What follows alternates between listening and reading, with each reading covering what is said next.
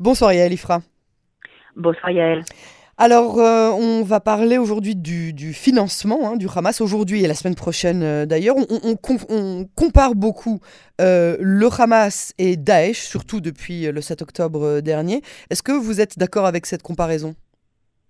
Bah, écoutez, cette comparaison, elle est beaucoup utilisée par Israël pour des raisons, on va dire, de rendre explicites les actes et les atrocités qui ont été commis par le Hamas et puis certains objectifs, on va dire, d'élimination de l'ennemi de par tous les moyens. Mais il y a une différence énorme parce que Daesh, effectivement, a aussi eu hein, un petit État, un micro-État euh, pendant euh, deux ans à peine. Le Hamas, lui, c'est un micro-État qui existe depuis plus de 16 ans. Et même sans aucune reconnaissance internationale, il a quand même un territoire et une population civile qui l'administre, d'où ce mélange des genres, en fait.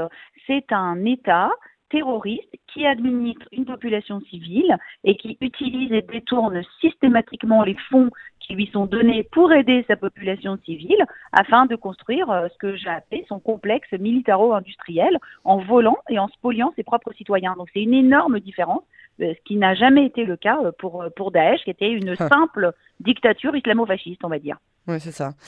Alors, alors on, parle quand même de, de, milliards hein, de, de, dollars dépensés en armes, investis dans, dans la construction euh, de, des, des, tunnels de cette véritable euh, ville souterraine, reçue directement ou pas directement de l'Iran.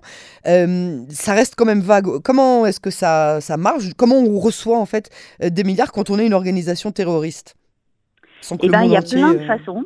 Et ce qu'on peut dire, Yael, c'est que le Hamas a été euh, remarquablement intelligent et cynique. C'est ce qu'on voit hein, de toute façon dans tout ce qui touche à cette organisation, dans la construction du système de tunnels, dans la stratégie qui a été utilisée pour planifier euh, l'attaque du 7 octobre. Eh bien, ils ont fait exactement la même chose quand il s'est agi de se financer, donc aller chercher l'argent partout où il le faut et ruser par tous les moyens pour détourner cet argent et obtenir bien sûr de l'argent pour des euh, pour des euh, pour des buts qui vont être détournés.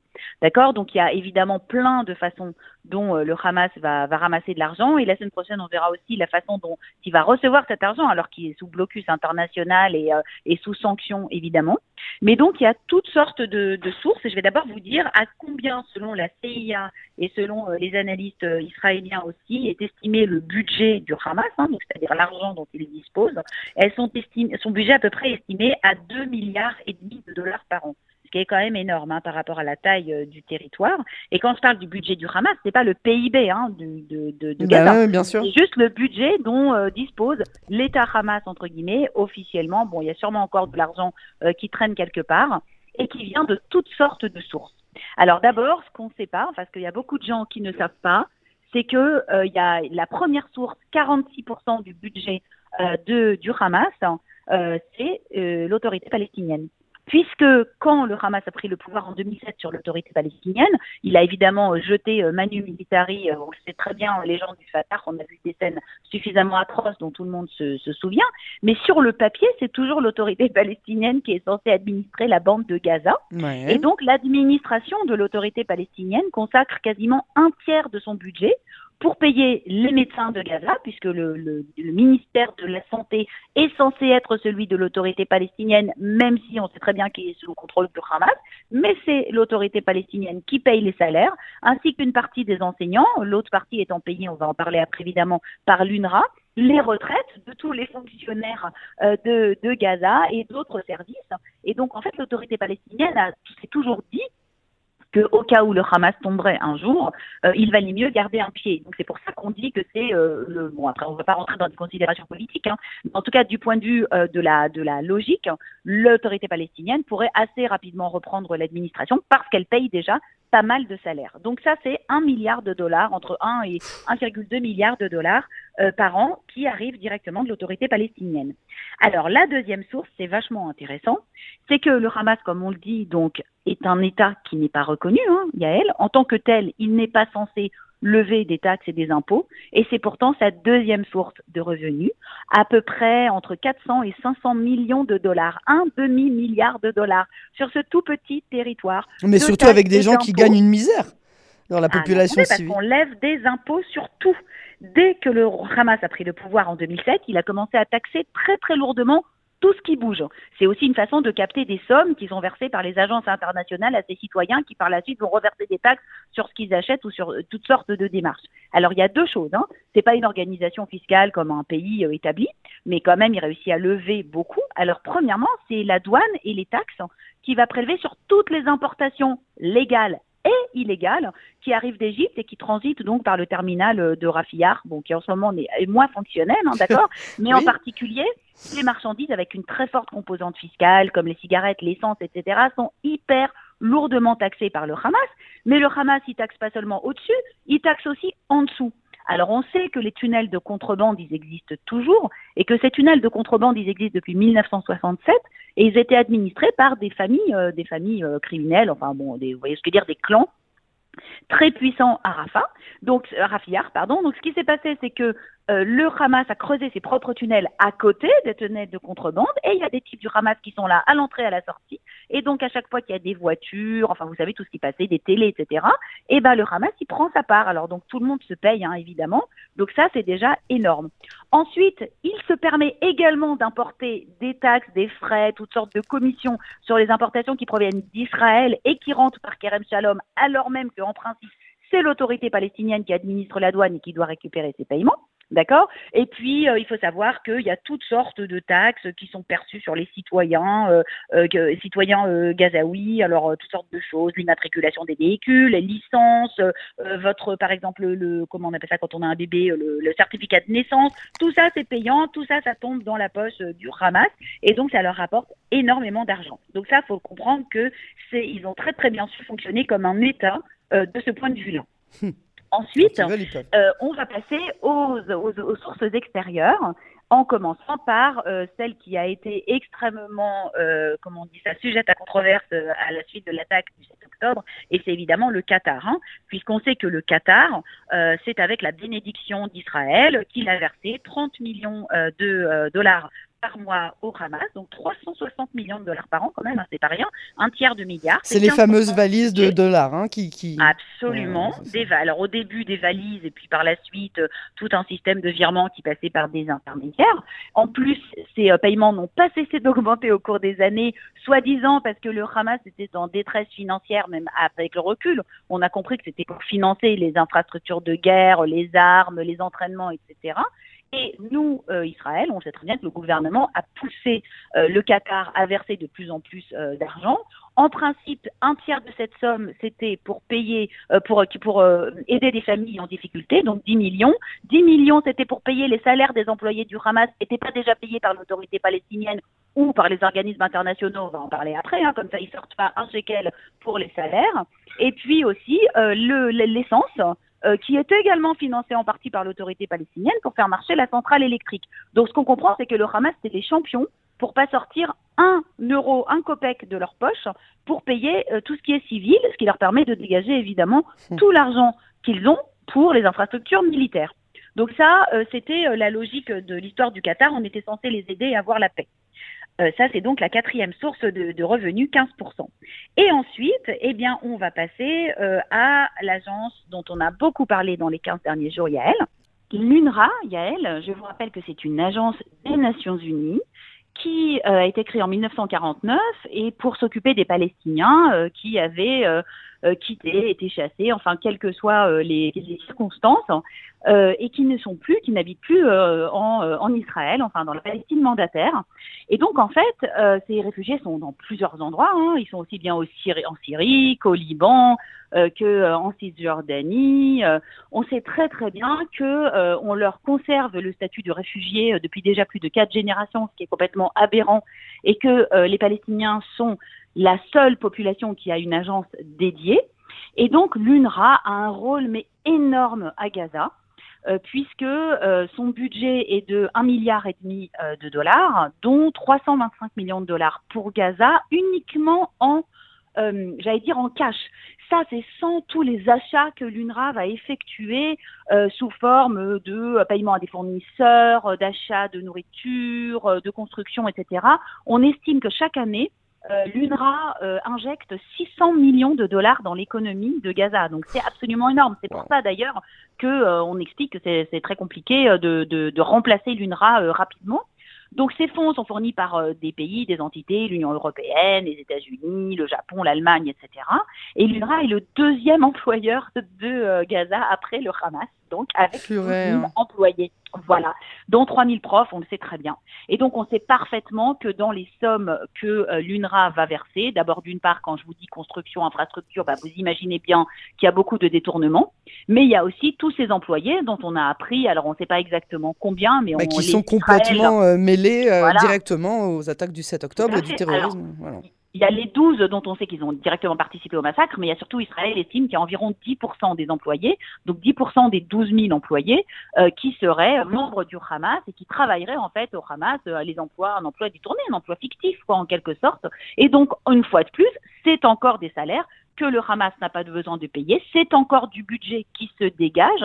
Toutes ces infrastructures, cette nourriture, ces, aides alimentaires, etc., ces salles de classe, ces tableaux, ces ordinateurs, euh, ces trottinettes, comme on les a vus, hein, n'est-ce pas euh, Tout ça, c'est des choses qui vont, euh, qui ne, qui sont pas à dépenser par le Hamas, qui administre la bande de Gaza.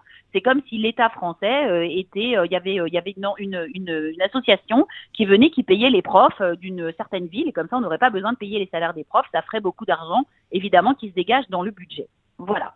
Et euh, ensuite, on va passer à euh, ce dont on parle le plus, mais qui finalement est moins important qu'on ne le croit euh, dans le budget, à savoir l'Iran. Donc en fait, l'Iran. ah bah si, c'est super important, non? C'est très important, mais en termes budgétaires, moi j'ai été stupéfaite. Hein c'est à peu près 125 millions de dollars pour l'argent. Hein, attendez, parce qu'il y a de l'aide en nature évidemment. 125 millions de dollars par an c'est 5% du budget du Hamas. En fait, c'est pas énorme hein, euh, quand on regarde. En plus, c'est, vous allez voir, on en parlera la semaine prochaine, mais c'est euh, les transferts qui donnent lieu aux plus gros, euh, aux plus grosses arnaques, on va dire, au plus gros système détourné pour faire passer cet argent d'un pays sous sanction vers une organisation terroriste également sous sanction. Je vous dis pas tout ce qui a été mis en place, hmm. mais en tout cas, l'Iran transfère depuis le début, depuis la création du Hamas, de l'argent mais aussi, comme vous l'avez dit, des équipements et du savoir-faire, y compris même des entraînements. Et ce qui s'est passé, c'est qu'en fait, le Hamas a été créé donc en 1987 et l'Iran a aidé euh, le Hamas dès sa création et s'est mis à l'aider de plus en plus, en particulier après la chute de Saddam Hussein.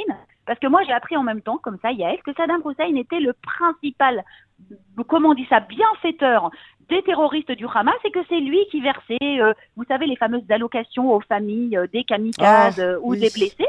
Et quand il est tombé, bah, écoutez, ça a fait un petit appel d'air et l'Iran a pris sa place. Le relais, et s'est mis à verser. Eh ben oui, très sympathique et n'a cessé d'augmenter, n'a cessé d'augmenter son aide. Alors en argent, mais aussi beaucoup en technologie, hein, d'accord, puisque c'est l'Iran qui a aidé le Hamas à développer la technologie pour ses roquettes, qui l'a aidé à reconstruire les tunnels qui avaient été détruits après l'opération euh, Tsukeitan.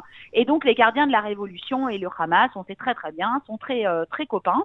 Et, euh, et, généralement, les transferts sont particuliers puisque comme c'est des transferts illégaux, les transferts d'argent de l'Iran vont directement aux brigades des Eddin al-Qassam. On ne fatigue pas, on fait pas semblant de dire qu'on donne pour la population civile, pour la centrale électrique, ou pour les enseignants. C'est direct pour le bras armé. Voilà. Donc c'est à peu près ça.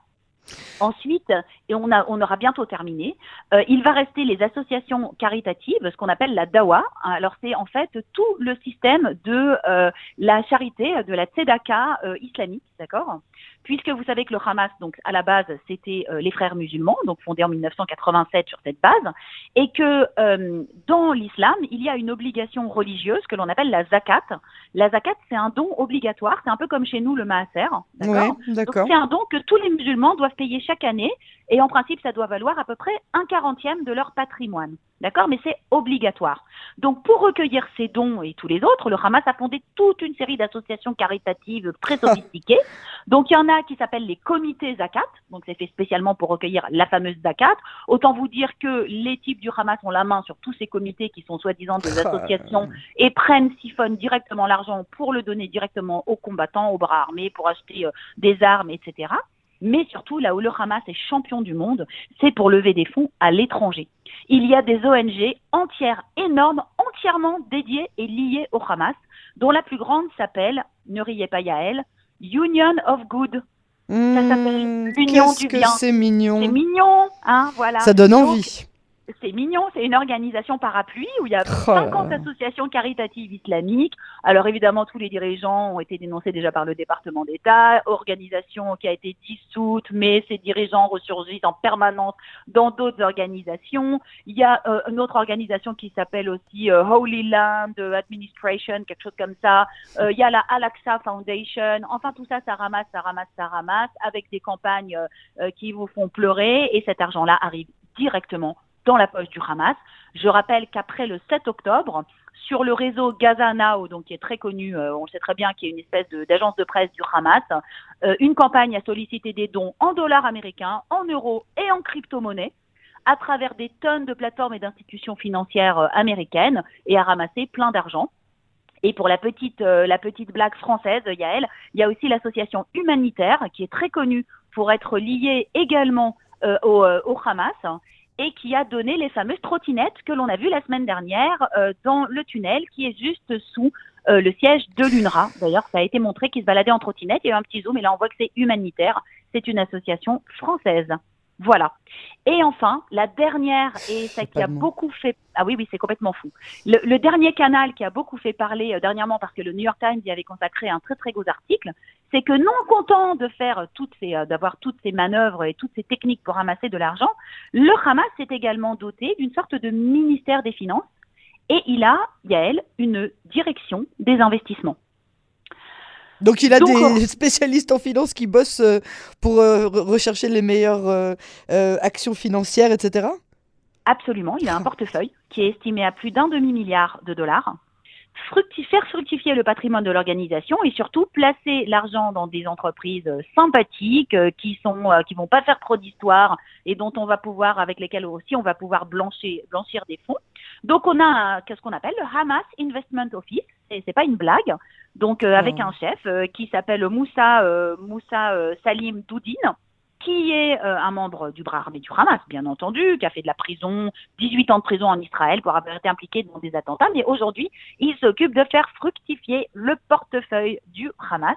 D'accord? Donc il y a toutes sortes de sociétés, des sociétés au Soudan, des sociétés d'immobilier, des sociétés d'infrastructure, il y a deux gratte-ciels aux Émirats arabes unis, euh, une société immobilière en Arabie saoudite, une société d'infrastructure en Algérie et surtout celle dont a le plus parlé, et j'en terminerai là, une société euh, turque cotée en bourse qui existe toujours, qui est parfaitement licite et qui s'appelle Trend GYO, tellement légitime que des banques européennes et américaines ont investi euh, dedans, que l'Église des Saints du jour dernier aux États-Unis leur a acheté des dizaines de milliers de dollars d'actions. Et le Hamas détient 75% des actions d'une société cotée en bourse et légitime en Turquie. D'accord? J'ajoute que la valeur des actions de cette société Trend a plus que doublé depuis qu'elle a été ajoutée à la liste des sanctions par le département d'État américain. Comme quoi, il y a des tas de pays qui trouvent ça euh, très sexy, qui ont envie d'aider le Hamas. Le Hamas se sert de cette société pour siphonner des fonds, donc pour vendre évidemment, euh, des, il a des actionnaires, euh, des hommes de paille. Il vend des actions et il récupère du cash comme ça, qui en plus est propre qui peut donc utiliser partout dans le monde. Et c'est comme ça que cette organisation terroriste, qui est aussi un État terroriste, a réussi à jouer sur tous les tableaux, à la fois en se présentant comme un État, devant veiller sur une population civile présentée systématiquement comme la plus pauvre du monde, la prison à ciel ouvert, euh, les, euh, les bidonvilles, alors qu'on sait très très bien qu'à Gaza, il y a bien sûr des gens très pauvres, mais qu'il y a aussi des, villes, des villas magnifiques, des piscines, des hôtels de luxe, on le voit, on l'a assez vu bien entendu. Donc ça, c'est d'une part, entre guillemets, faire pleurer dans les chaumières et ramasser de l'argent via euh, les agences d'aide internationales ainsi que euh, toutes ces euh, toutes ces charités, toutes ces toutes ces organisations caritatives. Mais d'autre part, en tant qu'État terroriste, recevoir de l'aide évidemment de l'axe du fameux acte de la résistance et en particulier de l'Iran et du Qatar. Hein, c'est pour ça qu'on on, on, on n'insiste jamais assez. Prendre cet argent, on verra après comment il est dépensé, on en parlera la semaine prochaine, mais priver la population civile évidemment de, de, de, tout, puisque de toute façon, en gros, à part ce que les agences internationales versent comme aide et ce que les gens gagnent par leur travail quand ils sont salariés du Hamas, salariés de l'autorité palestinienne, salariés de l'UNRWA ou qu'ils ont des petits commerces, évidemment qu'il n'y a pas d'État-providence à Gaza, c'est une évidence, il n'y a pas de prestations sociales, euh, les hôpitaux sont tous administrés par des organisations internationales, les médecins sont payés par des organisations étrangères ou par des fonds étrangers, et donc c'est comme une double vitrine. Il y a tout cet argent que nous, on croit, enfin nous, que l'Occident pense verser en faveur de la société et qui lui arrive en partie, bien entendu, mais derrière toutes les ressources de cet État Hamas sont consacrées à son armement, y compris détourner des ressources agricoles, comme par exemple des tuyaux d'irrigation transformés en tuyaux d'aération dans les tunnels, le béton, les métals qui rentrent transformés pour les tunnels, et c'est comme ça qu'on a pu construire, soi-disant, en disant qu'on allait faire des logements, qu'on allait faire, je ne sais pas moi, de, de l'irrigation, qu'on a pu construire ce système absolument hallucinant qu'on est en train de découvrir aujourd'hui. Et c'est pour ça que j'ai utilisé le mot de complexe militaro-industriel. C'est un État dans l'État c'est un État qui est administré par une organisation terroriste dans laquelle on est salarié par cette organisation terroriste, on en dépend, on dépend de l'aide qui est versée indirectement par des organisations internationales et tout l'argent qui est dégagé entre guillemets parce que on paye directement les frais de la société euh, civile euh, sont détournés pour augmenter le pouvoir militaire du Hamas, acheter des armes, s'entraîner et créer une machine de guerre et de mort. Donc c'est deux mondes qui cohabitent l'un dans l'autre, un peu comme des poupées russes. C'est stupéfiant. Yael Ifra et dire que ce n'est que le premier euh, volet de, de, de, des rouages de ce financement euh, hallucinant euh, de cette organisation terroriste, le Hamas. La semaine prochaine, vous nous expliquerez les méthodes pour faire circuler cet argent, le détourner aussi et surtout comment il a été utilisé depuis toutes ces années. Merci beaucoup Yael et à la semaine prochaine. Merci Yael.